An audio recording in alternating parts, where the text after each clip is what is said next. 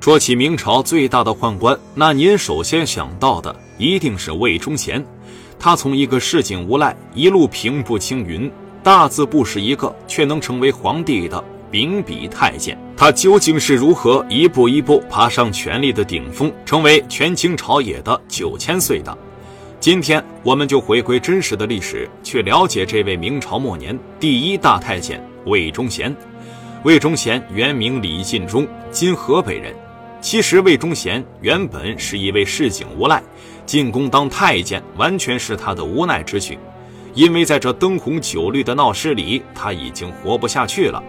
按理说，这些混混都是霸王级别的存在，人们见了都会避而远之。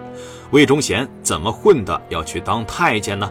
要弄清楚这个问题，我们首先得了解一下魏忠贤这种混混是干嘛的。魏忠贤这种混混更像是乞丐。到处去找街上的饭店伸手要钱，人家也不欠你的，怎么会你要他就给呢？于是这群混混想到了一个办法，那就是找两个人在饭店前打架。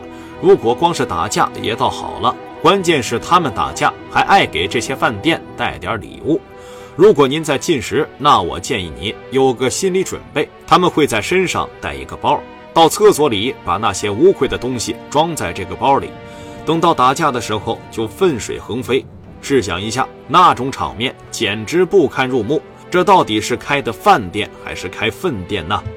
就这样，这帮混混就把好好的买卖给搅和了。这样的人怎么能饶了他呢？于是这店主就会叫一大帮人来打他们。但是既然敢当混混，又怎么会害怕挨揍呢？这混混的强项就是扛得住揍。而且呀，这店主是不能把混混给打死的，打死人这毕竟是犯法的，所以大多数店铺都只是教训了他们一下。但是这群混混隔三差五的就会来捣乱，弄得这生意没办法做呀。于是不得不向这些混混低头，给他们一点钱。魏忠贤就过着这样的日子。难道魏忠贤就心甘情愿一辈子过着这样天天挨揍的日子吗？当然不是，他也想过要咸鱼翻身，而他想到的办法是什么呢？那就是赌。魏忠贤拿了点钱就跑到赌场去赌，这一赌就出事儿了。毕竟魏忠贤也不是干这个的，他哪里知道赌博这一行的水有多深呢？于是被人家骗了也不知道，本来就没啥钱的他，没多久就欠了一屁股债，那些债主是天天追着他不放啊。让他连混混的日子都过不安稳。魏忠贤一琢磨，这种日子啥时候是个头啊？觉得还不如进宫去当个太监呢。万一哪一天皇帝赏识他，说不准就能飞上枝头变凤凰了。到那时候，还不是要风得风，要雨得雨？于是这魏忠贤就把自己给阉了。就这样，魏忠贤就混进了宫里。明朝的太监分为四个等级。分别是太监、少监、监丞和侍童。魏忠贤进了宫以后呢，由于无权无势，还没有关系，所以就只能从最低级的侍童做起。每天倒马桶、刷盘子、洗碗、扫地，总之是各种脏活、累活、苦活，都是他一个人干。同样过着猪狗不如的生活。魏忠贤心想啊，这又要干到什么年月是个头啊？咱也不能一直就这样过着下等人的生活呀。自己都已经不完整了，怎么着也得往上爬，不是？这个时候，魏忠贤瞄上了一个关键人物，这个关键人物是个宫女，叫做克印月，是当时明朝天启皇帝朱由校的奶妈。魏忠贤这一道关过得是相当顺利，一下子他就抓住了在宫里边权力斗争的要害，身边就有皇帝的人能够跟皇帝通通气。这魏忠贤也不是个省油的灯。他的心思极为细腻，又善于察言观色，关键是他会拍马屁，把这个刻印月唬得一愣一愣的。于是这刻印月非常的向着他，经常在皇帝面前说这个魏忠贤的好话。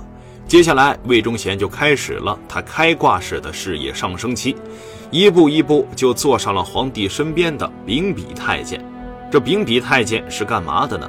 所谓秉笔太监。就是负责帮皇帝批阅奏折的人，让魏忠贤一个不识字的人去批阅奏折，这也不是一个正常人能干得出来的。而这件事呢，还得从天启皇帝朱由校说起。按理说，这皇帝都应该是高高在上的，每天除了处理国事，就是和后宫佳丽寻欢作乐。但是天启皇帝朱由校却对这些事情一点感觉也没有，他只喜欢做木匠。不是有人说做木匠才是他的职业，而做皇帝只是他的副业吗？朱由校经常带着手下的太监，没事儿弄点创新，搞点发明。相传皇宫里很多柜子、箱子、椅子、凳子都出自于朱由校之手。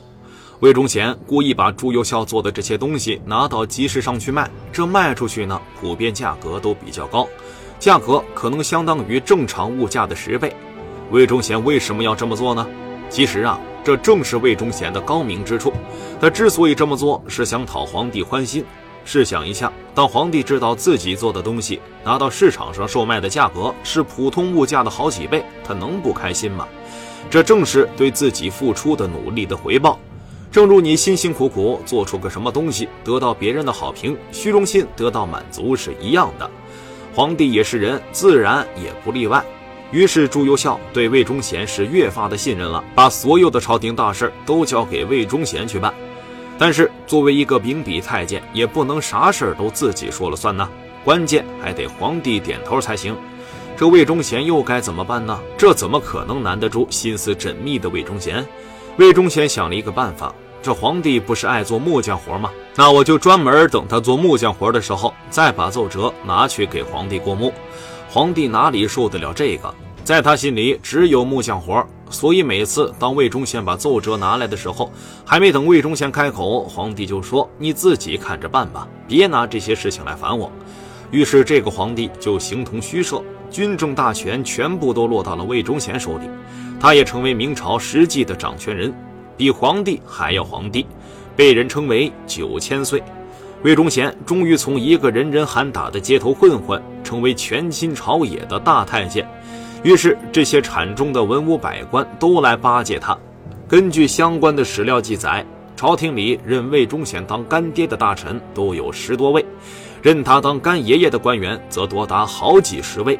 朝廷上的官员也大不了就一两百人。这下倒好，三分之一的人都成了魏忠贤的晚辈后生。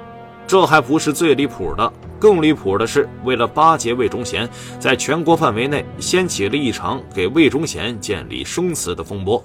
就连大名鼎鼎的袁崇焕也曾经为魏忠贤立过生祠。要知道，能够享受生祠、受百姓香火供奉的，那都得是为黎民百姓做出巨大贡献的人。他魏忠贤何德何能，能够受到后人如此待遇？可想而知，他的权力和地位哪是普通人可以比拟得了的？这俗话说：“恶人自有恶人磨。”公元一六二七年八月，魏忠贤最大的靠山天启皇帝朱由校驾崩，崇祯皇帝朱由检即位。崇祯皇帝对这个魏忠贤是恨之入骨。所以即位没几天，他就以迅雷不及掩耳之势铲除了魏忠贤等宦官集团，使得朝政重新回到了皇帝手中。但是失去魏忠贤的大明王朝也更加迅速走向了灭亡。